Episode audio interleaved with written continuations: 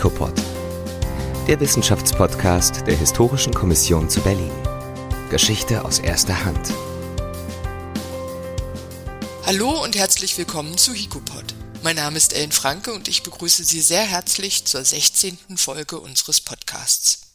Heute wollen wir uns dem dunkelsten Kapitel unserer jüngsten Geschichte zuwenden, dem Holocaust. Eine seiner Ursachen war ein jahrtausendalter Judenhass, der sich ab der zweiten Hälfte des 19. Jahrhunderts auch in Deutschland mit Rassentheorien verband und zum Antisemitismus radikalisierte. Die ideologische Basis dieses sogenannten Rassenantisemitismus, dessen hohe und widerliche Akzeptanz in breiten Bevölkerungsschichten sowie die mörderische Judenpolitik der Nationalsozialisten führten zur unfassbaren Katastrophe der industriellen Ermordung von nahezu sechs Millionen Juden und Jüdinnen in Europa. Der heutige Podcast fokussiert auf Berlin und auf die Mechanismen bei der Verfolgung der jüdischen Berlinerinnen und Berliner sowie deren Deportation. Insbesondere konzentrieren wir uns heute auf diejenigen Juden und Jüdinnen, die durch die Nationalsozialisten erpresst und unter Zwang zur Kollaboration genötigt wurden. Ferner wollen wir der Frage nachgehen, wie die deutsche Nachkriegsgesellschaft sowohl in Ost als auch in West in der der Antisemitismus fortlebte, mit den jüdischen Kollaborateuren und Kollaborateurinnen umging. Dazu haben wir Herrn Dinkelacker eingeladen, der zu diesem Themenkomplex promovierte. Zur Förderung seiner Arbeiten erhielt er im November 2022 einen der HICO 21 Nachwuchspreise 2022.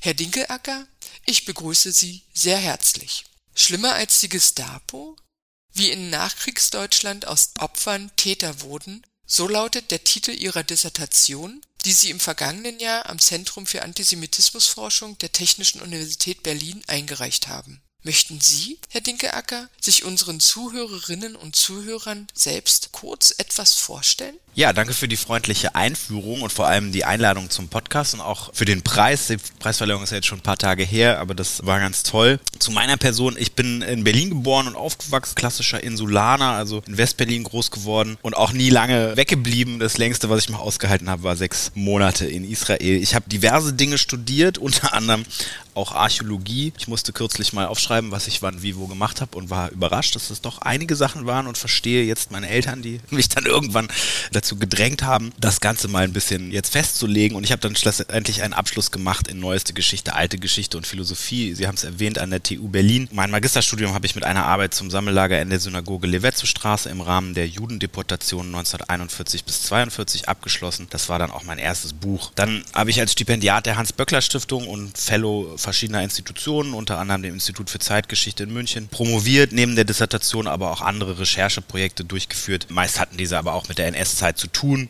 etwa Filmproduktionen, Dokumentarfilme und so Rechercheaufträge. Und zurzeit arbeite ich an der Publikation der DIS und bin an der juristischen Fakultät der Europa-Universität beschäftigt in einem Projekt zur Wiedergutmachung des Kulturgutraubes, insbesondere aus jüdischem Besitz. Also ich kreise eigentlich ziemlich um die gleichen Themen in den letzten Jahren.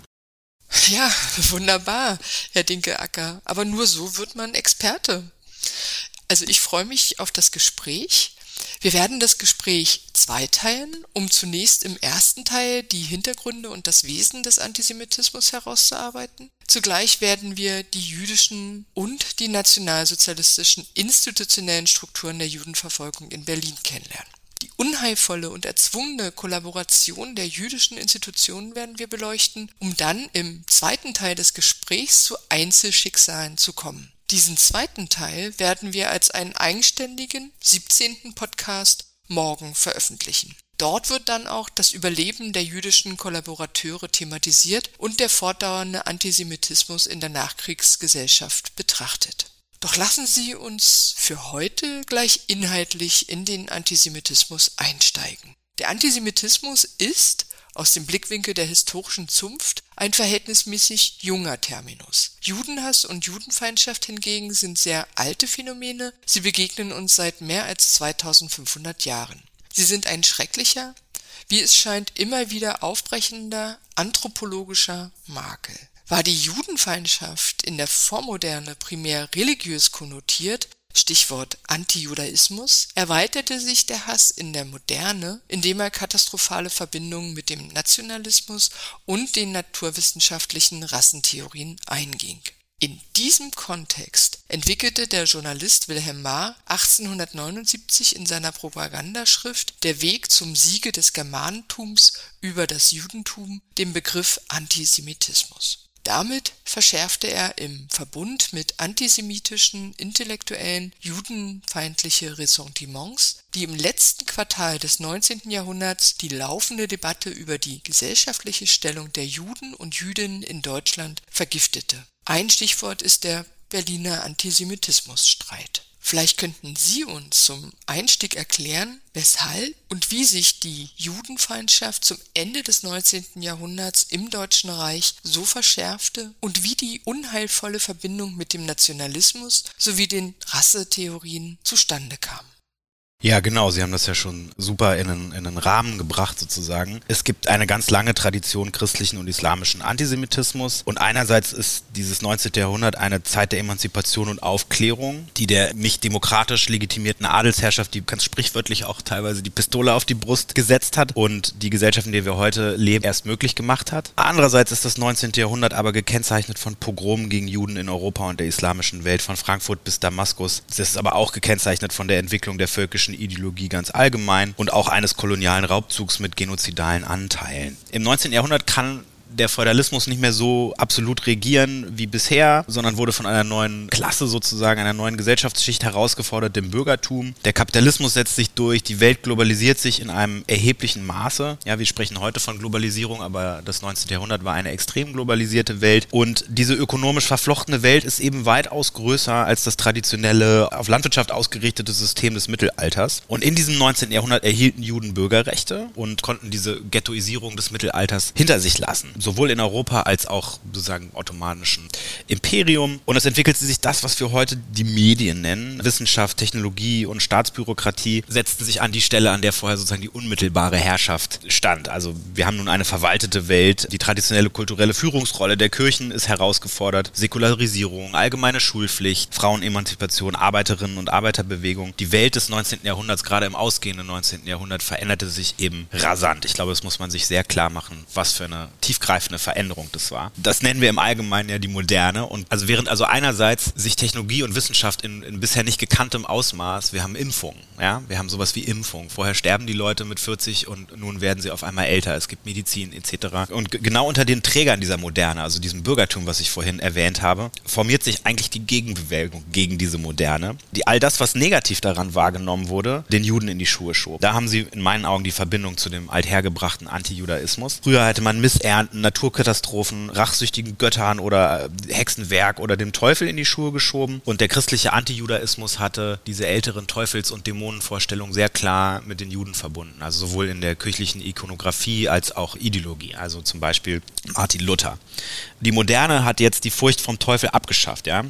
Äh, Nietzsche und so weiter. Aber dennoch braucht es in der Moderne einen Begriff für all die abstrakten Übel, also die Schattenseiten der Industrialisierung, industrielle Revolution, Armut, Entwurzelung der Massen, die neuen Ideen, die das Althergebrachte bedrohten, vor, allem das Unverstandene an den globalen Kapitalstrom, also die, wenn in China der sprichwörtliche Sack Reis umfällt, gibt es einen Börsencrash im Deutschen Reich, also zum Beispiel die Gründerzeitkrise. Und dieser Begriff, dieser Anti-Begriff, auf den alle sozusagen die abstrakten Übel der Welt ganz konkret projiziert werden, das ist die angebliche Allmacht Macht der Juden, die, die in der Vorstellung nicht nur die französische Revolution angeführt hätten, sondern auch hinter den Wirtschaftskrisen, hinter der Armut, hinter der Prostitution, der Unsitte, der Dominanz der Franzosen oder Engländer, je nachdem von welcher Seite man guckt, bis hin zur sinkenden Bierqualität. Also den Juden können sie sozusagen alles in die Schuhe schieben. Und hier überschneidet sich so ein bisschen alte hergebrachte Antijudaismus mit dem Antisemitismus. Eine riesen Forschungsdebatte, inwieweit es eine Kontinuität ist, inwieweit es ein Bruch ist. Wichtig ist, das hatten Sie schon eingangs erwähnt, dass dieser neue Antisemitismus weit über die reine Sündenbockfunktion Diskussion hinausgeht. Denn dieser traditionelle Hass verbindet sich mit der Lehre von der Ungleichheit der Rassen und der Überlegenheit der sogenannten nordisch-arischen Rasse. Die gibt es nicht, aber die Leute gehen eben in der Rassenlehre davon aus. Und in diesem Rasseding werden die Juden zur Gegenrasse, also zum negativen Prinzip schlechthin. Sie verkörpern das Körperlose, das Ungreifbare des Kapitalismus und der neuen Ideen, die das Alte eben auflösen. Und der Jude gibt dem verteufelten Kapitalismus ein Gesicht als weltumspannender Oktopus, gierige Krake mit semitischem Antlitz. Wir kennen alle diese Poster. Sie tauchen eben auch heute immer wieder auf. Also wenn Sie irgendwo einen Protest gegen Globalisierung finden, dann werden Sie die Krake finden. Das ist ein Bild aus dem 19. Jahrhundert, wenn nicht schon älter. Und damit ist der Antisemitismus auch mehr als nur ein Rassismus Auch wenn er mit diesem sehr viel teilt. Er ist eine Welterklärung, also die große Verschwörung hinter all den kleinen Verschwörungen und den kleinen Übeln erklärt. Der, der Rassismus ähm, legitimiert die, Überle die angebliche äh, Überlegenheit der Weißen über die Schwarzen und unterstellt letzteren eine Kulturlosigkeit und eben damit den Überlegenen die Macht, die Unterlegenen zu unterdrücken, auszubeuten, bis hin zur Versklavung. Wir haben im 19. Jahrhundert noch Sklaverei, das muss man sich klar machen. Also der Rassismus sozusagen eine Ideologie von der Unterlegenheit der einen und der Überlegenheit der anderen und im Antisemitismus wird den Juden eine Allmacht unterstellt, einen genetisch bedingten Willen zur Weltherrschaft. Und der zwangsläufig drängt dieser Wille darauf, die arische Rasse und die deutsche Kultur zu zersetzen und zu zerstören. Und das ist etwas, was man jetzt den äh, unterlegenen Kolonialvölkern nicht andichtet. Äh, niemand redet von einer Verschwörung der Herero oder so. Und in diesem Gedanken, dass den Juden sozusagen in ihre Rasseeigenschaft gelegt ist, die Deutschen zu zerstören, in diesem Gedanken schlummert schon der Massenmord als Selbstverteidigung. Auch das muss man sich klar machen. Der Holocaust, die Shoah, war aus den Augen derjenigen, die sie begangen haben, Notwehr. Sämtliche antisemitische Gewalt wird sowieso auch immer als Notwehr verkauft. Das macht Hitler ganz prominent. Es ist immer die Rede von, wenn den Juden es noch einmal gelingen sollte, ich zitiere jetzt Adolf Hitler, die Welt in einen Krieg zu stürzen, worauf er abzielt, ist, die Juden seien schuld am Ersten Weltkrieg, dann wird die Ergebnis nicht die Vernichtung Deutschlands und der Sieg des Bolschewismus sein, hinter dem natürlich auch, also Bolschewismus ein altertümliches Wort für Kommunismus, hinter dem laut Hitler eben die Juden gestanden hätten. Dann wird eben das Ergebnis nicht die Bolschewisierung der Erde, sondern die Vernichtung der jüdischen Rasse in Europa sein. Das ist Notwehr. Das ist ein Präventivschlag. Insofern haben sie diese Gleichzeitigkeit von Moderne und Entwicklung hin zu einer möglichen demokratischen Gesellschaft und die Entwicklung hin zu einem bis dahin präzedenzlosen Massenmord. Die sich entwickelnde bürgerliche Gesellschaft schafft also einerseits die Potenziale für eine liberale Moderne, wie wir sie heute kennen, mit Rechtsstaat, Demokratie, Menschenrechten und andererseits kriegt, trägt sie die Kraft zur eigenen Abschaffung in sich. Ja? Deshalb nennt Samuel Salzborn den Antisemitismus die negative Leitidee der Moderne. Bin ich jetzt der Debatte über den Unterschied zwischen alt hergebrachten Antisemitismus und neuem Antisemitismus, äh, äh, Antijudaismus und neuem Antisemitismus so ein bisschen aus, ausgewichen. Leute wie Ma versuchten, den aus der Etymologie, Sprachwissenschaft entlehnten Verweis auf den Semitismus, sozusagen mit diesem Verweis, mit diesem Lehnwort aus der Sprachwissenschaft, es gibt ja semitische Sprachen, Arabisch, Hebräisch und so weiter, versuchten die dieser neuen Ideologie einen wissenschaftlichen Anstrich zu vermitteln, um sich auch abzusetzen, ja, von diesen ganzen Priestern und den ganzen religiösen Fanatikern sozusagen. Da, mit denen wollte man sozusagen nichts zu tun haben, aber das ist in dem Sinne Pseudowissenschaft, weil es gibt nur semitische Sprachen, aber es gibt keine semitische Rasse und auch die Sprachforscher, die diese Worte benutzt haben, haben das nie behauptet. Deshalb ist auch das Argument, Antisemitismus würde sich ja gegen Araber richten, das hört man manchmal. Das ist ungefähr so treffend, wie das Fußball-Hooligans nichts mit Fußball zu tun hätten. Also natürlich gibt es Rassismus gegen arabische Menschen, aber das war historisch nie Teil vom Antisemitismus. Beim Antisemitismus handelt es sich deshalb um eine Pseudowissenschaft, die letztendlich wissenschaftliche Methode ablehnt. Und ich würde so weit gehen zu sagen, eigentlich eine Suspendierung der modernen Wissenschaft bedeutet, wenn man es kon konsequent zu Ende denkt. Nämlich kritische Prüfung der Quellen und die Bereitschaft, neue Ergebnisse der Forschung zur Kenntnis zu. Pseudowissenschaft auch deshalb, weil es den ständigen ständigen Prozess der Wissenschaft ja ist, durch eher eine einfache Wahrheit ersetzen möchte. Unsere Welt ist sehr komplex, das war sie auch im 19. Jahrhundert schon und vieles ist eher grauenhaft und voller Grautöne und der Antisemit will sozusagen diese Grautöne, eine grauenhafte Welt durch Schwarz und Weiß, Gut und Böse ersetzen. Letztendlich ist das der altbekannte äh, Kampf zwischen Schatten und Licht. Ja? Das haben sie schon in den manichäischen Religionen der Antike. Während der Corona-Pandemie wurde ja der Vorwurf laut, die Wissenschaft würde ja lügen, weil die ja ständig ständig die Ergebnisse ändern. Äh, da muss ich immer lachen, wenn es mir nicht im Hals stecken bleiben würde, denn das ist ja genau das, was Wissenschaft eben ist, angesichts eines gerade so dynamischen Gegenstand wie einer globalen Pandemie im Zeitalter von Flugzeug und Internet. Das gab es so noch nicht. Äh, natürlich ändert sich Wissenschaft. Das ist das Prinzip von Wissenschaft. Die Ergebnisse müssen ständig kritisch überprüft werden. Das ist gut, dass sie sich ändern. Das heißt nämlich, dass irgendwer aufpasst. Ja, und genau das will aber der Antisemit nicht und deswegen ist es eine Pseudowissenschaft, auch wenn sie sich einen wissenschaftlichen Anstrich geben.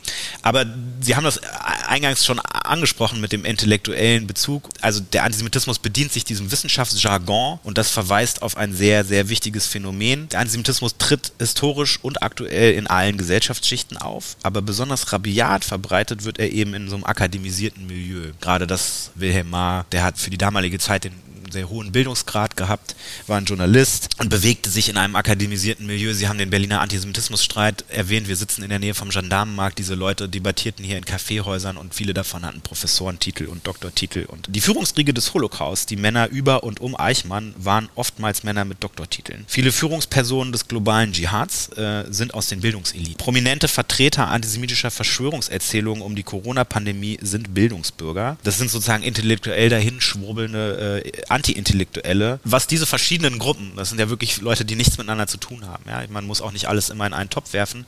Aber was die vereint, ist, dass sie in der eigenen Darstellung immer Opfer böser Mächte und Kämpfer für das Gute sind. Das ist ein ziemlich sicherer Weg, um auch so antisemitische Untertöne zu erkennen. Wenn die Leute immer genau wissen, dass sie Recht haben und Opfer böser Mächte sind, dann wird man in der Regel mit drei Klicks irgendwo die Krake finden.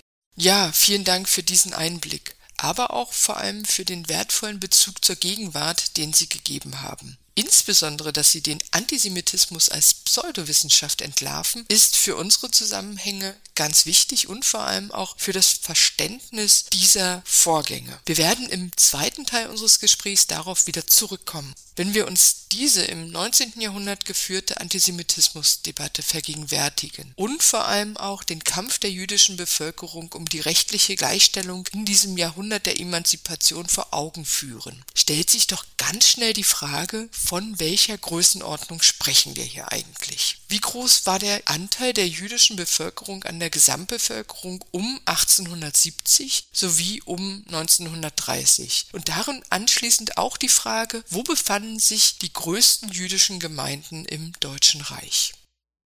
1870 müsste ich tatsächlich mal nachgucken, das weiß ich gar nicht genau. Es waren nicht viele. So viel kann ich mit Sicherheit sagen. 1933 haben sich, es gibt verschiedene Zahlen. Manche Forscherinnen und Forscher sagen 530.000, andere sagen eher in Richtung 560.000.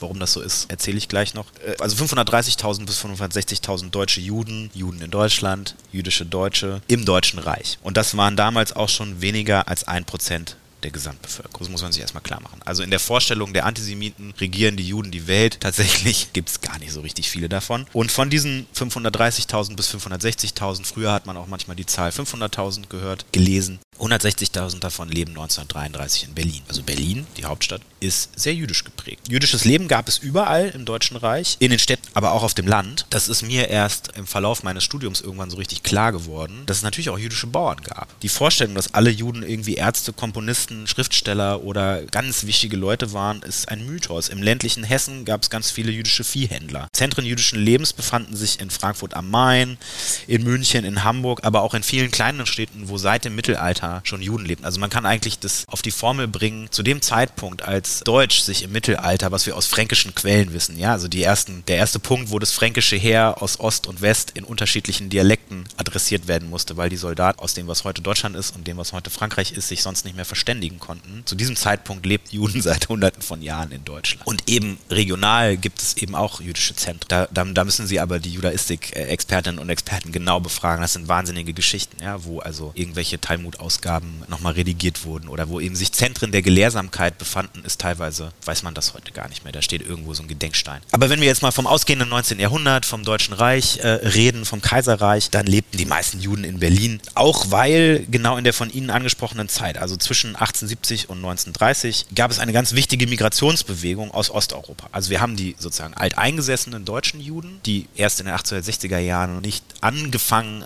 haben, nicht mehr Bürger zweiter Klasse zu sein. Es gibt irgendwann die rechtliche Gleichstellung, die sogenannte Judenemanzipation. Das macht aber aus Menschen nicht gleiche. Wenn sie sich das, ich finde, man muss das nicht parallelisieren, aber wenn man sich anguckt, wie teilweise darüber geredet wird, ob nun der Islam zu Deutschland gehört oder nicht, es gibt in Deutschland seit 100 Jahren Moscheen, äh, es gibt irgendwie Einwanderung und, und in der dritten Generation Deutsche aus muslimischen Familien.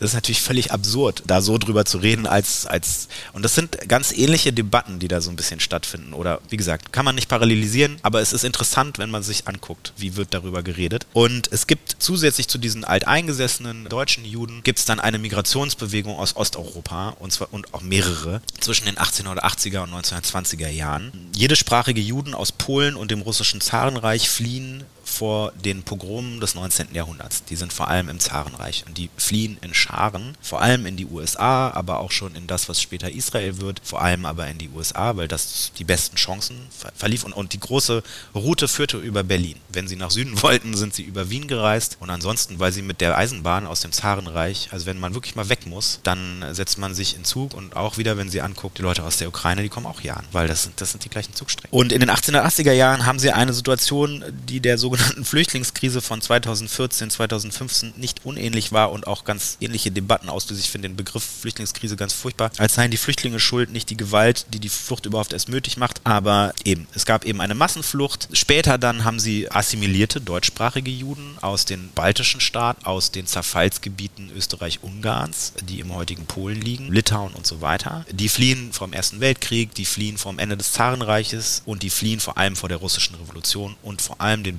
Bürgerkriegen danach.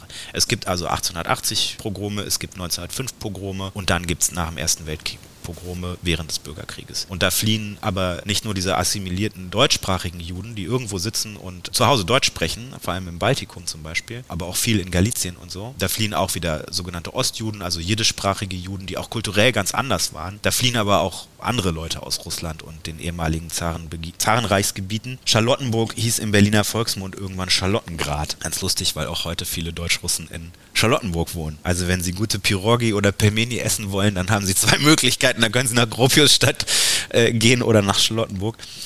Also einerseits gibt es ganz wenige Juden im Reich, zwischen denen auch noch ganz große kulturelle Unterschiede bestehen. Und andererseits wäre ein bisschen die Frage, was ist eigentlich gemeint, wenn wir von Juden reden? Da komme ich gleich zu. Aber nur mal, um diese Unterschiede klar zu machen, es gab eben preußische Beamte jüdischer Herkunft, die 1914 für Gott, Kaiser und Vaterland äh, gebeten haben. Und aus diesem, aus diesem gesellschaftlichen Milieu haben sich junge Männer und junge Frauen überdurchschnittlich oft im Vergleich zu Christ freiwillig gemeldet im August 1914. Also wenn wir vom Spirit of 1914 reden, also dieser Kriegsbegeisterung, die vor allem in den bürgerlichen Schichten Schichten groß war, dann werden sie dort überdurchschnittlich viele deutsche Juden finden. Kurt Tucholsky hat über diese Leute gespottet, dass es Juden deutscher Konfession sind. Die haben nichts zu tun mit jiddischsprachigen sozialistischen Linkszionisten, die in Polen vergeblich den Antisemitismus bekämpft haben und dann die Überlegung geschuldet waren, wir gehen jetzt, wir gehen jetzt ins Ottomanische Reich sozusagen, da, da können wir besser leben, da können wir vielleicht eine jüdische Heimstätte errichten. Anfang der 1910er Jahre war es dort für Juden sicherer als vielleicht in Osteuropa. Also diese Linkssozialisten haben nichts zu tun mit irgendwelchen preußischen Beamten. Ja? Die Frage, was überhaupt gemeint ist mit jüdischem Anteil an der Bevölkerung, da muss man sich dann immer fragen, wessen Zählung zählt? Die, die der späteren Nazis, die auch Christen als Juden verfolgten, deren Vorfahren vom Judentum zum christlichen Glauben konvertiert waren. Das hängt damit zusammen, weil die Rassenlehre eben Murks ist. Es ist eine Pseudowissenschaft, sie lässt sich nicht belegen. Deswegen mussten die Nazis, um festzustellen, wer eigentlich Jude ist, auf die Religionszugehörigkeit der Großeltern zurückgreifen, um klar zu sagen, das ist ein Jude. Also das ist ein irres Ding. Man hat versucht, die Schädel zu vermessen. Das gleiche hat man bei Roma und Sinti getan, mit Augenfarben und was weiß ich. Es lässt sich nicht belegen. Oder nehmen Sie die traditionelle jüdische Lehre, nach der Jude ist, wer eine jüdische Mutter hat? Oder nehmen Sie nur diejenigen, die in einer jüdischen Gemeinde eingetragen waren? Oder zählen auch Menschen, die die meisten religiösen Traditionen hinter sich gelassen haben? Vielleicht dem Selbstverständnis nach sogar Atheisten waren? Aber sich kulturell noch der jüdischen Herkunft zugehörig fühlten. Also was ist die, wer ist, wer ist Jude? Bürokratische Erfassung der Religionszugehörigkeit durch den Staat ist immer problematisch, weil die meisten Menschen nicht in so ein Formular passen. Das ist dem Formular aber egal. Und wenn Sie nach heute gucken, Menschen, Muslime in Deutschland, das wird so erfasst, wenn sie aus einem mehrheitlich muslimischen Land kommen oder stammen, was ja auch so ein bisschen abgefahren ist, dann werden sie als Muslim erfasst. Fragen Sie mal einen türkischen Marxisten, wie der das findet. Oder Aleviten oder sowas. Sowas wird ja nicht genau aufgeführt. Deswegen sind diese Zahlen mit großer Vorsicht zu genießen. Hm, vollkommen richtig. Da bin ich ganz bei Ihnen. Gut, dass Sie darauf hinweisen, welche Quellenkritik notwendig ist, um solche Zahlen überhaupt erheben zu können. Auf der anderen Seite gelingt es Ihnen ebenfalls sehr gut, immer den Bogen zur Gegenwart zu schlagen. Ganz hervorragend. Lassen Sie uns nun die jüdischen Gemeindestrukturen erarbeiten, um auch die Verfolgung der späten 1930er und die Deportationen Anfang der 1940er Jahre einordnen zu können. Werden die Zahlen betrachtet, besteht deutschlandweit ein jüdischer Bevölkerungsanteil von nicht einmal einem Prozent. Auch in Berlin lag der Anteil der jüdischen Bevölkerung im unteren einstelligen Prozentbereich und war mit knapp vier Prozent nicht signifikant hoch. Gleichwohl musste das religiöse und kulturelle Leben für die 160.000 Gemeindemitglieder organisiert werden auch die karitative Versorgung musste sichergestellt werden. Geben Sie uns am Beispiel von Berlin einen kurzen Einblick in die jüdischen Gemeindestrukturen. Wie haben wir uns diese vorzustellen? Gab es eine oder mehrere jüdische Gemeinden? Welche religiösen, kulturellen und karitativen Einrichtungen wurden geschaffen, um das Gemeindeleben und die Versorgung der jüdischen Bevölkerung zu gewährleisten? Ja, sehr gute Frage. Ich weiß gar nicht, ob diese 160.000 Menschen, die Sie erwähnt haben, alle Teil irgendeiner Gemeinde waren. Das hatten wir aber gerade schon besprochen. Sicher ist, dass sich 3,6 äh, Prozent, also fast 4 Prozent der Berlinerinnen und Berliner als jüdisch definierten. Und das war auch sehr sichtbar. Also es gab äh, diverse Synagogen, eine jüdische Gemeinde gibt es seit, wenn ich das richtig sehe, seit 1671. Aber die Synagogen, die man so kennt, also an der äh, Oranienburger Straße, das sind Erscheinungen aus dem späten 19. Jahrhundert, in dem Moment, wo das deutsche Judentum kulturell selbstbewusst wird. Und es gab viele Betsäle irgendwo in einem Hinterhof und irgendwann kommen diese Leute an die Öffentlichkeit und sagen, hier, hier sind wir, neben Hunderten, wenn nicht Tausenden Kirchen, ich weiß gar nicht, wie viele Kirchen es in Berlin gibt, gab es ein paar Synagogen und es gab auch eine Moschee, ja, oder wahrscheinlich sogar mehrere. Das müsste man nochmal genau gucken, wie viele Moscheen gab es in Berlin in den 20er Jahren. Eine große fällt mir ein, aber ansonsten, genau, waren Juden einfach ganz selbstverständlich ein Teil des Stadtbildes. Und grundsätzlich gab es eine jüdische Gemeinde zu Berlin, eben seit den 1670er Jahren. Und in dieser lebten in äh, der Weimarer Republik und im Deutschen Reich verschiedene jüdische Traditionen und Gruppen neben und miteinander. Im Judentum wie im Islam gibt es keine zentrale Autorität, wie zum Beispiel im Vatikan, daher gibt es auch keine Amtskirche. Sowohl katholische als auch evangelische Kirche sind ja bis heute eng mit dem Staat verbunden. Im sozialen Sektor, im Bildungsbereich sind sie gar nicht wegzudenken. Wäre wahrscheinlich auch gar nicht möglich, in Deutschland die Versorgung, äh, Krankenversorgung aufrechtzuerhalten. Und das war in der Weimarer Republik ähnlich, obwohl die Organisation der organisierten Arbeiterinnen und Arbeiterbewegung äh, hier mit Wohlfahrts- und Bildungseinrichtungen eine erhebliche Konkurrenz darstellte. Das ist heute eben anders. Die Kultur kulturell assimilierten deutschen Juden, ich, wir sprachen vorhin davon, haben aber seit der jüdischen Aufklärung der Haskalah, äh, beginnend in den 1830er Jahren, darum gekämpft, ebenso anerkannt zu werden wie die beiden Amtskirchen.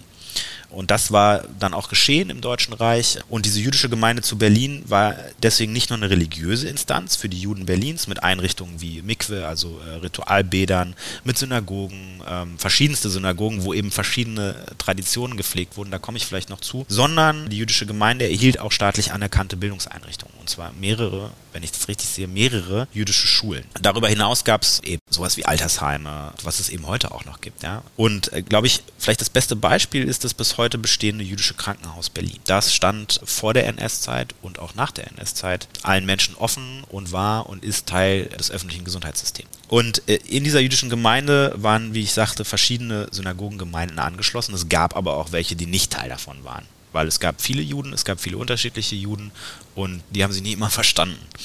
Es gab eine Trennung, vielleicht ganz grob, da bin ich wirklich auch kein Experte für, aber das ist sehr spannend. Es gab eine Trennung in, in so eher liberale und konservativ-orthodoxe. Und das sind jetzt noch nicht gleich orthodoxe Juden mit Schläfenlocken, und, äh, sondern jetzt eher theologisch. Und die Liberalen hoben sozusagen irgendwann die nach Geschlechtern getrennte Sitzordnung in den Synagogen auf. Sie installierten Orgeln und hielten Predigten in Deutsch in einem Ritus, der dem Evangelischen ganz nahe war. Das waren die assimiliertesten Juden. Und die eher konservativ-orthodoxen lehnten diese sogenannten Orgelsynagogen ab. Das war so ein richtiger Kulturkampf im ausgehenden 19. und vor allen Dingen im frühen 20. Jahrhundert. Wird es eine Orgelsynagoge oder nicht? Darum haben sich die Leute richtig gefetzt.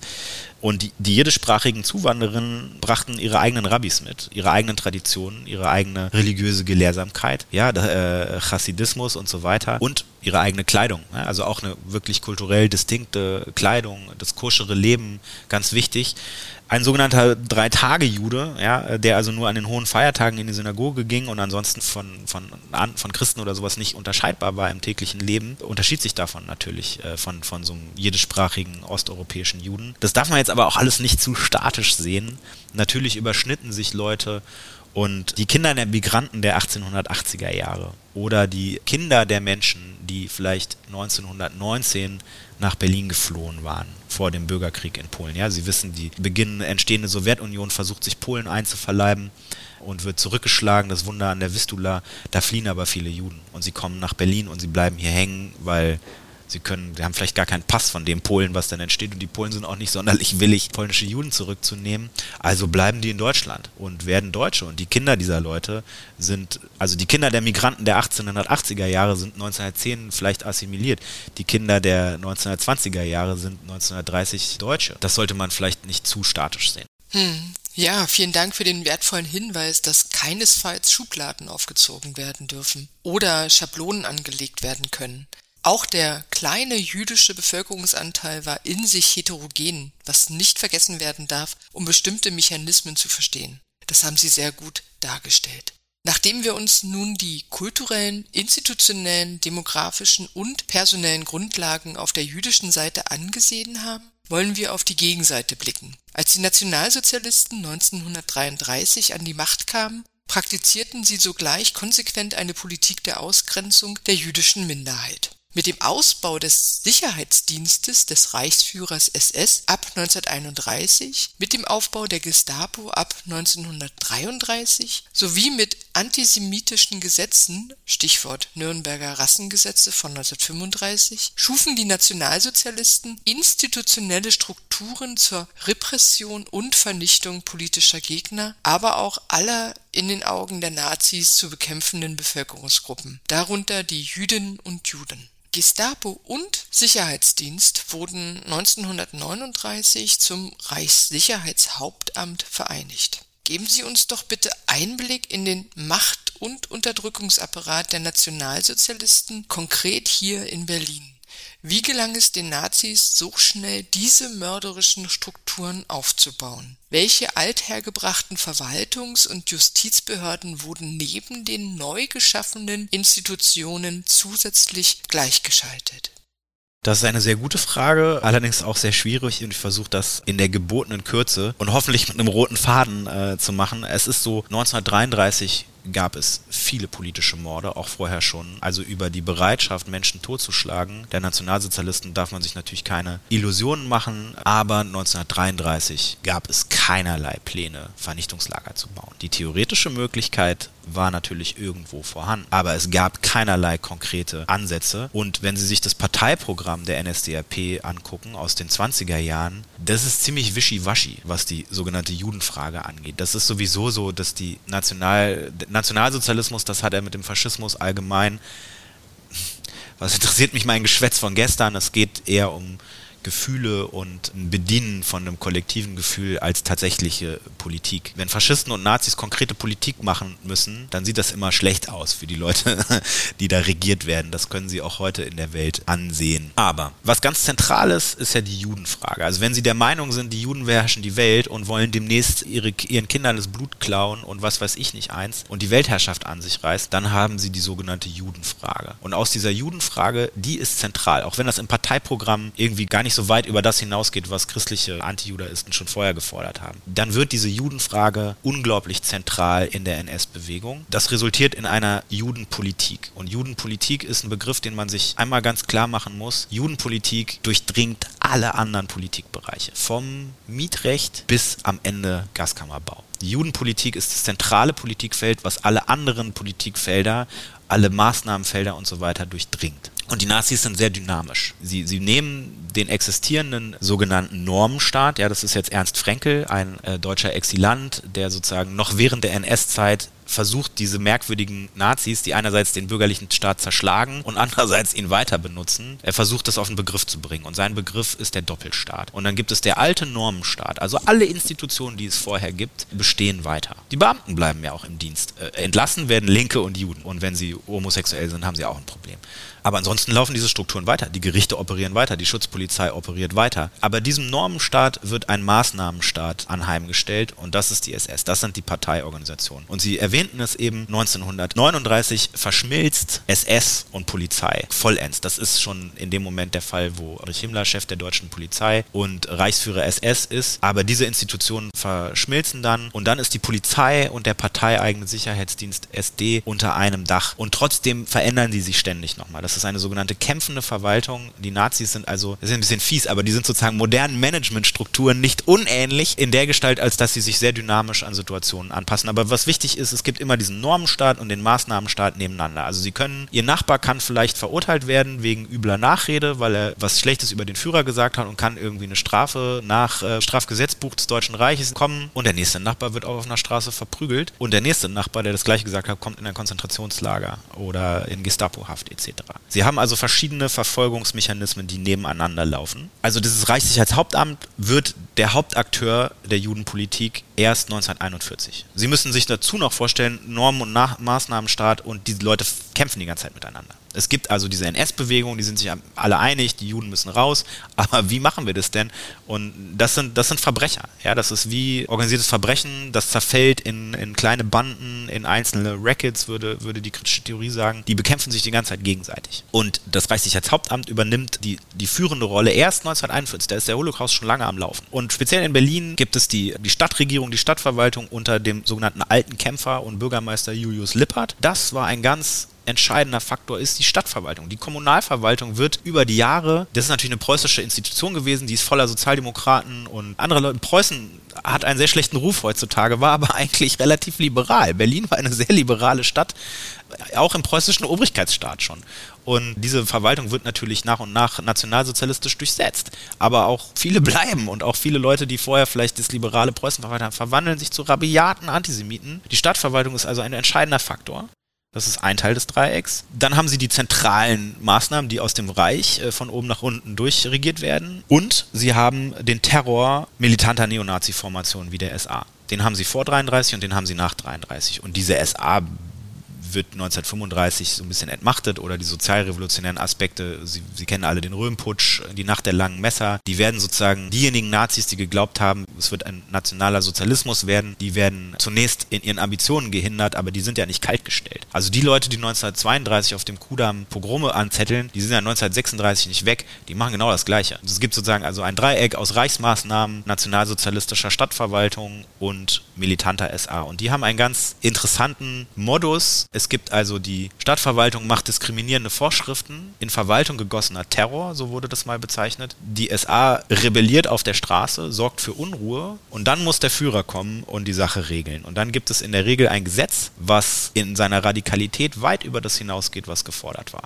Das ist eigentlich die Taktik, wie wie die, wie die Lage immer weiter verschärft wird. So kommen auch die Rassegesetze zusammen. Sie haben 1935 im Sommer und 1936 die sogenannten Eisdielenpogrome, typisches Migrantenbusiness von eben jüdischen Migranten aus Polen, die haben eine kleine Eisläden. Eisläden, das war neu, das war fancy, das war cool. Gab es überall in der Kudamm-Gegend, gab es Eisdielen.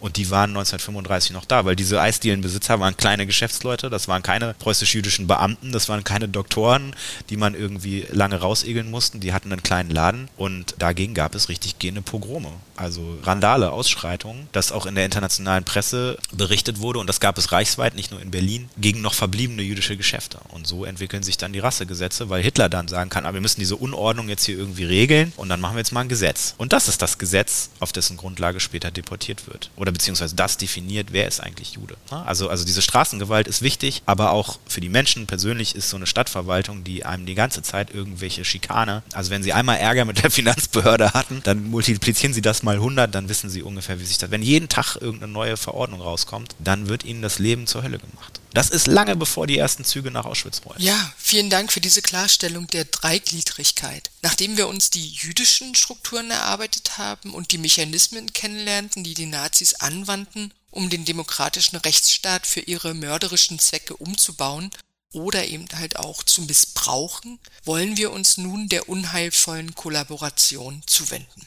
Sie haben sehr gut beschrieben, wie die Stadtverwaltungen und die verschiedenen Behörden im Alltag die jüdischen Berlinerinnen und Berliner drangsalierten. Aufgrund dessen war ein vernünftiges Leben in Deutschland, in Berlin ausgeschlossen, lange bevor die Deportationen einsetzten. Sie haben das sehr gut beschrieben. In dieser vergifteten und später auch mörderischen Atmosphäre gelangen zahlreichen Berliner Juden und Jüdinnen die Flucht aus Deutschland und bestenfalls verließen sie Kontinentaleuropa ganz. Doch die Mehrheit der jüdischen Bevölkerung besaß weder die nötigen Finanzmittel noch die lebensrettende Überzeugung, das Land verlassen zu müssen, um überhaupt zu überleben. Mit dem im Oktober 1941 erlassenen Ausreiseverbot für Jüdinnen und Juden wurde die Flucht gänzlich unterbunden, die Grenzen waren nun geschlossen. Zeitgleich begannen die systematischen Deportationen in die Konzentrations- und Vernichtungslager in den besetzten polnischen Gebieten. Die einzige Chance, nun noch zu überleben, bot das Versteck. Wie ging die Gestapo in ihrem mörderischen Plan, alle Juden und Jüdinnen umzubringen, vor? Woher kannten Sie die Adressen der illegal lebenden jüdischen Berlinerinnen und Berliner? Wie fanden Sie diese Verstecke und vor allem welche Quellen geben heute über diese Vorgänge Auskunft? Ja, mit, mit dem Auswanderungsverbot 23. Oktober 1941, da schnappt die Falle sozusagen endgültig zu und die systematischen Deportationen beginnen kurz vorher. Wie vieles ist das eine ziemlich momentane, situative Entscheidung. Die, das Regime wähnte sich kurz vor der Einnahme Moskaus. Die Doppelschlacht von Vyazma Briansk war noch gar nicht vorbei, aber da glaubte man, jetzt ist es Zeit, jetzt können wir all unsere Pläne einer sozusagen einer völkischen Flurbereinigung in Osteuropa umsetzen. Gigantische Bevölkerungsverschiebungen, die Polen, die wir nicht umbringen, schieben wir dahin und äh, die Weißruthenen leben da und Juden bringen wir eben alle um und dann bauen wir ein paar schöne Dörfer hin, wo wir, wo wir Deutsche hinschicken und können sozusagen koloniale Ansiedlungen vornehmen. Das hat auch einen kolonialen Aspekt, aber eben nicht die traditionelle afrikanisch-pazifisch sonst wie Kolonialzone, sondern eben Osteuropa. Wenn heute über den Vergleich von Kolonialismus und Nationalsozialismus geredet wird, wird dieser Aspekt oft einfach gar nicht bedacht. Aber das ist das Kolonialgebiet. Und es ist nicht so, dass das lange vorher geplant war, sondern es gab natürlich irgendwie Ideen, wir machen Berlin Juden rein. Josef Goebbels ist Gauleiter der Partei, also das ist das höchste Parteiamt in Berlin. Er ist Reichsminister für Volksaufklärung und Propaganda, aber er ist auch Gauleiter der Stadt Berlin. Es gibt Albert Speer, Albert Speer war äh, tief in den Holocaust verwickelt und diese Pläne zur Umgestaltung der Reichshauptstadt nach Germania, man hatte Juden um, also aus bestimmten Stadtgebieten wollte man sie entsiedeln. Das wird aber erst im Laufe des Prozesses ein Teil der Deportation. Noch im Sommer 1941 spricht niemand von Deportation. Es hatte schon lokale Deportationen aus bestimmten Reichsgebieten gegeben. Das waren aber lokale Initiativen, ganz ähnlich, was ich vorhin geschildert habe, von lokalen NS-Funktionären, die ihre Juden loswerden wollten und dachten, jetzt geht's rund. Wir haben doch jetzt Frankreich erobert dann können wir doch Juden nach Madagaskar schicken. Da werden die schon von alleine zugrunde. Also will sagen, es gibt eine sehr dynamische Entwicklung in diesem Feld. Und Sie, Sie sprachen gerade an, der einzige Weg war Auswanderung und später Versteck. Ja, aber tatsächlich wandern gar nicht so viele Leute aus. Es sind bis zu den Pogromen 1938 nur 140.000 von den eingangs erwähnten 530 bis 560.000 oder wie auch immer die Zahl. Das kann sein, dass die sich auch nochmal verändert, wenn wir da mehr drüber wissen. Also 140.000 Leute wandern aus. Und Sie sprachen es schon an, die meisten gehen nicht nach Bolivien oder so, sondern die gehen da kurz mal nach Holland oder so, weil sie denken, es dauert vielleicht nicht so lange. Ja, wenn sie im März 2022 noch aus Butcher rausgekommen sind, dann dachten sie auch nicht, dass sie noch ein Jahr später in Berlin rumhängen oder haben es nicht gehofft. Und so war das im Krieg auch. Keiner wusste, was passiert. Und die Leute wandern bis 1938 nur sehr zögerlich aus, was zum einen daran liegt, dass man sie nicht gelassen hat, geldmäßig, zum anderen aber, dass die Welt auch geschlossen. 1938 gibt es eine große Konferenz in Evian und das Ergebnis ist eigentlich, keiner will diese Flüchtlinge aus Deutschland haben. Wenn sie Kommunist sind, gehen sie illegal nach Paris oder sie gehen illegal in die Tschechoslowakei. Da sitzen die Deutschen ab März 1939 39 aber auch. Oder sie fliehen nach Österreich. Stellen Sie sich das vor, sie hauen nach Österreich ab und ein Jahr später, hallo, sind die da auch. Und deswegen werden viele derjenigen, die auswandern, ins nahe Ausland auch noch erwischt. Und die große Auswanderungswelle kommt eigentlich nach den Pogromen 1938 im November. Aber wenn Sie sich angucken, zwischen November 38 und Kriegsbeginn am 1. September 1939, eine unglaublich kurze Zeit. Aber das ist, wo die Leute dann tatsächlich versuchen, in Massen auszuwandern. Das klappt dann aber nicht, weil dann ist Krieg, keiner will Flüchtlinge haben, Juden aus Deutschland will schon erst recht gar keiner haben. Es gibt ja schon das äh, sozusagen die jüdische Heimstätte in britischen Mandatspalästina. Dort sind signifikante gesellschaftliche Kräfte, die das verhindern wollen, also auf der arabischen Seite. Die wollen diese jüdischen Flüchtlinge nicht. Also es ist wirklich schwierig. Sie können nicht mal eben auswandern. Das mit den Deportationen läuft dann so ab, dass man zunächst mal entscheiden muss zwischen der Phase der Massendeportation im Oktober 41 und deren Abschluss mit der sogenannten Fabrikaktion, die am 27. Februar 1943 beginnt. Diese sogenannte Fabrikaktion ist deswegen der Abschluss der Massendeportation, weil in diesen Tagen, Ende Februar, Anfang März 1943, alle bisher im sogenannten geschlossenen Arbeitseinsatz, eine weitere Schikanemaßnahme, eine weitere Verfolgungsmaßnahme, die von den Arbeitsämtern zum Beispiel organisiert wurde, ihren Abschluss fand, weil die im geschlossenen Arbeitseinsatz stehenden jüdischen Zwangsarbeiterinnen und Zwangsarbeiter und ihre Familien, die bisher von den Massendeportationen ausgenommen waren, auf einen Schlag deportiert wurden. Das war eine riesige Razzia, die auch ganz offen ablief. Hier war die SS beteiligt, da kommen Lastwagen, überall sind Soldaten etc. Ansonsten liefen Deportationen eher ganz anders ab. Federführend war die Berliner Gestapo. Also es gibt sozusagen das Reichssicherheitshauptamt, das sitzt auch in Berlin. Und dann gibt es die gleiche Struktur innerhalb der Gestapo. Also das Hauptamt Gestapo hat lokale Ableger, das sind diese Staatspolizei-Leitstellen. Darunter gibt es die Staatspolizei-Stellen. In Berlin gibt es eine Staatspolizei-Leitstelle. Das ist die Berliner Gestapo und die bildet sozusagen die Organisationsstruktur des Hauptamtes Gestapo im Reichssicherheitshauptamt ab. Und so wie sie im Reichssicherheitshauptamt das Eichmann-Referat haben, 4B4, später heißt es anders, das sogenannte Judenreferat, gibt es auch bei bei der Berliner Gestapo ein Judenreferat. Das ist anfangs das Referat 4D1, dann ändert sich auch wieder die Bezeichnung. Ich erwähnte, die kämpfende Verwaltung muss ab und zu die Namen ändern, da habe ich keine Lust, mir das immer genau zu merken, das muss ich dann nachgucken. Dieses Judenreferat ist sozusagen federführend. Das Berliner Judenreferat ist federführend für die Deportationen. Beteiligt ist aber die gesamte Berliner Polizei, also auch die Kriminalpolizei, andere Gestapo-Referate über den Weg der Amtshilfe. Die lokale Polizei sperrt ab. An dem verwaltungsamtlichen Nachgang jeder Deportation, insbesondere der Entziehung und Verwertung des Geraubten, sind aber Dutzende Behörden und Einrichtungen beteiligt, vom, von den Finanzbehörden bis zur GASAG und BEWAG, die hießen damals auch noch so, jetzt Berliner, die, sozusagen die Stadtwerke und die lokalen Vermieter. Sie haben also unzählige Einheiten und es läuft so ab, dass Menschen in der Regel in der Phase der Massendeportation, insbesondere am Anfang, wo nämlich nicht direkt in die Vernichtungslager deportiert wird, die gab es damals noch gar nicht, sondern Leute werden in Ghettos deportiert. Ihnen wird gesagt, sie kommen in ein Arbeitslager oder sie müssen irgendwo arbeiten. Die Einrichtung von Ghettos, das war schon so durchgesickert ins Reich, aber am Anfang kommen sie nach Riga, sie kommen nach Minsk, sie kommen in ein Ghetto. Das bedeutet, sie kommen ins Leben, nicht in den Tod, so denkt man. Und das bedeutet, in der Regel kommt am Anfang ein, die Polizei zu ihnen nach Hause. Sie sind vorher informiert worden durch ein Schreiben der jüdischen Gemeinde zu Berlin. Die durfte zu diesem Zeitpunkt schon nicht mehr so heißen, aber es war im Endeffekt diese Gemeindestrukturen, weil Juden waren zu diesem Zeitpunkt komplett verarmt, sie standen in Zwangsarbeit und sie waren eigentlich komplett segregiert von der anderen Bevölkerung. Und sie sind nicht mehr zum Meldeamt gegangen, sondern sie sind zur jüdischen Gemeinde gegangen, die im Auftrag der Gestapo die jüdische Minderheit ver verwaltet hat. Die hatten da natürlich ein eigenes Interesse dran, weil sie so gehofft haben, können den Leuten noch was Gutes tun oder wir können das zumindest menschlich ablaufen lassen. Und wenn sie sich überlegen, was ich vorhin gesagt habe, dass es so viel Verwaltungsterror gab, dann war das vielleicht im Einzelfall wirklich so. Dann sind sie zu einem jüdischen Beamten der jüdischen Gemeinde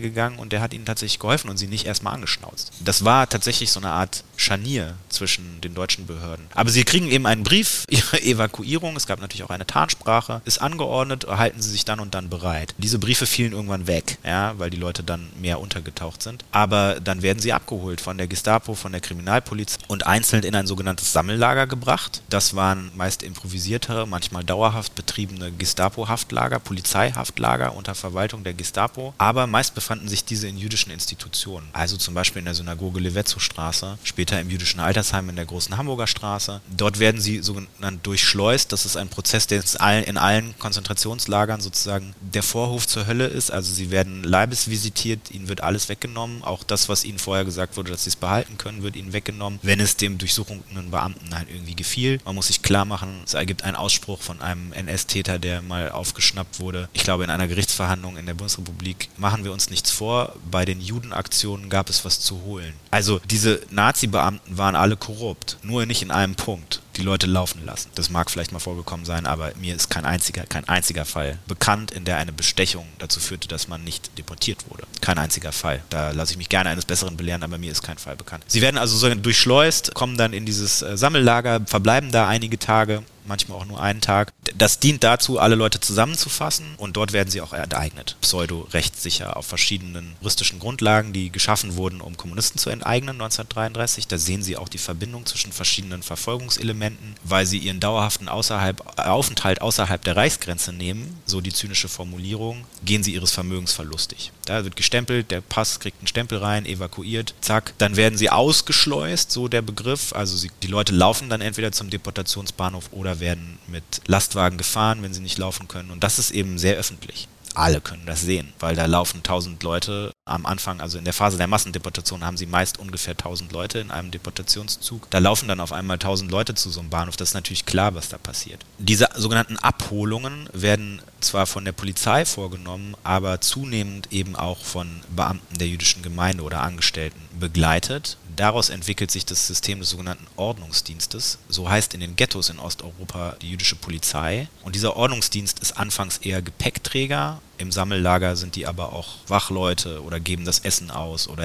müssen bei der Enteignung helfen, das Gepäck sortieren etc. zum Bahnhof bringen, das was die Gestapo mitlässt. Und später werden dieser Ordnungsdienst auch zur Abholung eingesetzt. Dann heißen die Abholer. Auch bei diesen Begrifflichkeiten darf man das alles nicht zu eng sehen. Das ist am Ende völlig egal, wie ihre formale Bezeichnung irgendwie ist. Am Ende ist es so, dass Juden Juden abholen, auch ohne Begleitung der Gestapo. Und das führt natürlich zu großem Ärger. Inge Deutschkron, bekannte Holocaust-Überlebende und streitbare Journalistin, hat es in ihrer Autobiografie Ich trug den gelben Stern sehr gut geschildert. Das ist ein Buch, was ich auch sehr empfehlen kann. Vielleicht für nicht so ganz junge Leute, aber Teenager, wo sie eben sagt, wir waren sauer. Warum geben sich Juden dafür her? Aus Sicht der jüdischen Gemeinde war das aber eine Schutzmaßnahme. Wir wollen nicht die SA unsere Leute abholen lassen, weil dann gibt es Schläge und dann, dann läuft das ab wie woanders. Es gab eben Beispiele. Es gab die Pogrome 1938, da sind 100 Leute im Reich erschlagen worden, da gab es Vergewaltigung und es gab eben diese furchtbaren Geschichten, die schon aus Osteuropa zurückschwappten. Wenn wir an den Beginn der Massendeportation im Oktober 41 gehen, da sind schon hunderttausende Juden erschossen in der überfallenen Sowjetunion. Das blieb mir nicht unbemerkt. Es blieb auch Berliner Juden nicht unbemerkt. Wie kam jetzt die Gestapo an die Adressen? Sie haben eine Volkszählung im Mai 1939, bei der wurde die Religionszugehörigkeit erfasst. Da sollte eine große reichsweite Judenkartei draus werden. Holocaust-Forscher neigen ein bisschen zum Zynismus. Es ist, ein, es ist eine deutsche Behörde, es dauert alles etwas. Diese Judenkartei kommt nicht mehr zustande, solange der Holocaust schon läuft. Die Gestapo weiß sich also anders zu helfen. Und das ist sehr lokal, sehr regional. Und die nehmen im Endeffekt statistisches Material aus den jüdischen Gemeinden. Sie nehmen Daten, die gesammelt wurde bei den Entsiedlungen der Juden. Sie nehmen, wer in einer jüdischen Gemeinde Mitglied ist, also es formt sich eine Berliner Judenkartei. Und eine wichtige Rolle dabei spielt die jüdische Gemeinde selbst, beziehungsweise eine Organisation, die auf Zwang gegründet wird und eine Art reichsweite jüdische Zwangsselbstverwaltung darstellt. Das ist die Reichsvereinigung der Juden in Deutschland. Sie wird gegründet nach den Pogromen. Das Personal kommt aus den NGOs vor dem Pogrom. Vor 1933 gab es keine geeinte jüdische NGO. Die gibt es erst unter dem Druck des Naziterrors. Da müssen diese ganzen verschiedenen jüdischen Institutionen irgendwie miteinander klarkommen. Alles, was es da noch gab,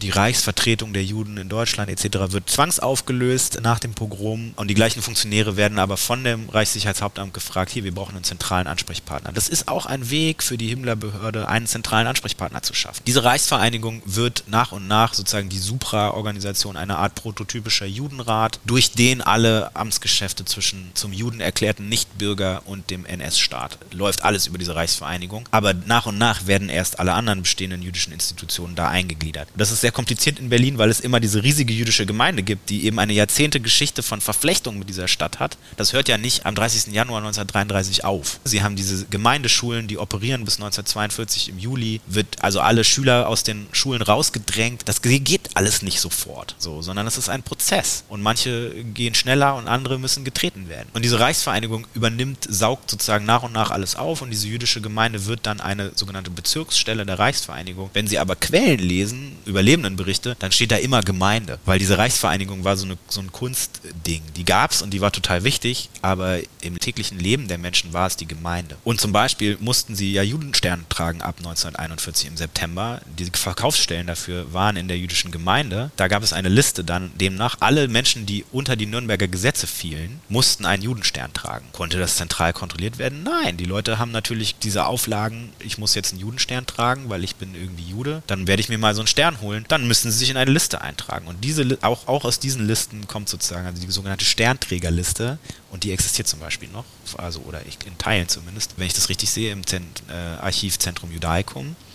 Oder sie müsste noch existieren, weil in der Nachkriegszeit aus dieser Sternträgerliste entnommen werden konnte, wer denn als Jude verfolgt wurde. Das sind aber eben auch Datensätze, die gelangen an die Gestapo und daraus formt sich eine Judenkartei, die wird ständig aktualisiert und die Reichsvereinigung, in der mussten sie zwangsweise Mitglied werden, wenn sie unter die Nürnberger Gesetze fielen. Aber wenn sie das jetzt zum Beispiel vermieden haben, da irgendwie aktenkundig zu werden, dann sind sie da vielleicht auch durchs System gerutscht. Es gab noch keine Computer. Verwaltungsdatenmäßig waren die Nazis weit vorne, aber sie konnten dem natürlich auch entgehen. Aber machen sie das, wenn sie in Deutschland sitzen und sowieso, also nicht, nicht alle Menschen haben diese kriminelle Energie, die sie dann da auch brauchen, ja, wie weiß ich nicht, so ein Raff-Terrorist in den Untergrund zu gehen, das macht ja nicht. Das machen sie nicht, wenn sie drei Kinder haben. Dann machen sie nicht mal eben irgendwie Ämterbetrug. Das muss man, das ist ja richtig gefährlich auch. Insofern melden sich die Leute da einfach an und kaufen sich diese Sterne und so kommen die an die Adressen. Und die jüdische Gemeinde ist in diese Umsiedlung, sozusagen die Entmietung von Juden schon, schon investiert und deswegen gibt es sozusagen anfangs für die ersten Deportationen kann man wahrscheinlich sagen, dass die Deportationslisten mehr oder minder auch Vorschläge der jüdischen Gemeinde waren. Also die schicken einen Pool von Namen kamen an die Gestapo und die Gestapo trifft aber die Auswahl. Aber so sind eben jüdische Institutionen in diese Deportation verwickelt und dementsprechend möchte da nach dem Krieg natürlich niemand so ganz viel drüber reden. Für die Zeit der Massendeportation läuft das so, diese Judenkartei wird dann erweitert. Nach dem Abschluss der Massendeportation ist es so, dass dann eigentlich erst die übergroße Mehrheit derjenigen, die in den Untergrund gehen, eigentlich in den Untergrund gehen. Also sie haben 56.000 Menschen werden aus Berlin deportiert. Die übergroße Mehrheit davon ist Mitte 1943 deportiert. Das ist der Abschluss der Massendeportation.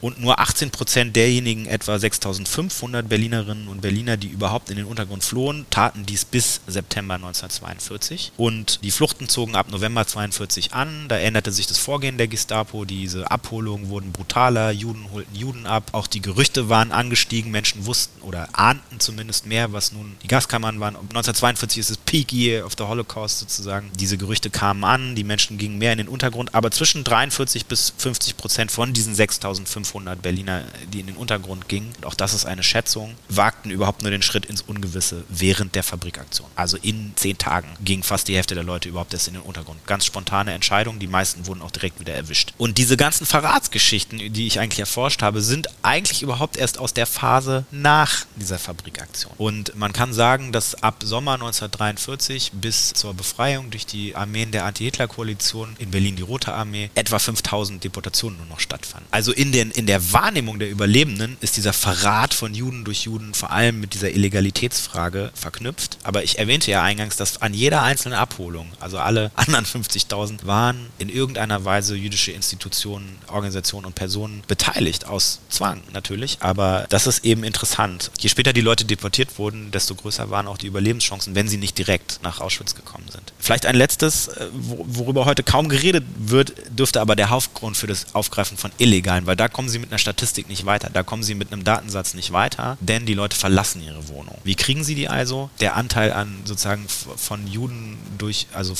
durch andere Juden denunzierte Juden dürfte sehr gering sein. Der Hauptanteil tragen natürlich nicht jüdische Denunzianten. Das ist aber aktenmäßig schwer festzustellen. Die Berliner Gestapo hat ihre Akten kurz vor Kriegsende noch schnell vernichtet, so wie alle Verbrecher das tun würden. Und für die Geschnappten, die noch darüber berichten konnten nach dem Krieg oder ihre Geschichte vielleicht noch weitergeben konnten und die dann nach dem Krieg von anderen Überlebenden kolportiert wurde, war schwer zu übersehen, wer sie denn denunziert hatte oder welche Polizeistrukturen da jetzt verantwortlich waren. Woher wissen die eigentlich meine Adresse? Weiß ja keiner. Wenn sie heute einen Brief vom Amt bekommen, fragen sie ja sich auch nicht als erstes, woher wisst, woher kennen die meinen Namen? Ne, das ist ja ganz normal. Irgend so ein Amt kennt ihren Namen. Das ist so ist die Welt, in der wir leben. Was sie aber klar wissen, ist der derjenige, der sie verhaftet hat. Und wenn das ein anderer Jude war, dann ist ihnen vielleicht auch egal, ob der auf Befehl der Gestapo gehandelt hat. Dann ist ihnen vielleicht auch egal, ob der dazu gezwungen wurde, weil der hat sie verhaftet. Das erinnern sie. Deportationen haben sich quellenmäßig vor allem in den von der Gestapo bei der Deportation im Auftrag des Reichsfinanzministeriums vorgenommenen Vermögensentziehungen und den Gestapo-Transportlisten niedergeschlagen. Diese beiden Quellengruppen haben wir. Die Korrespondenzen zu den Vermögensentziehungen waren bei den Finanzbehörden aufgefunden worden. Wenn Transportlisten, tatsächliche Listen von einem einzelnen Transport fehlten, dann konnte man sie oft aus diesen Vermögensentziehungen noch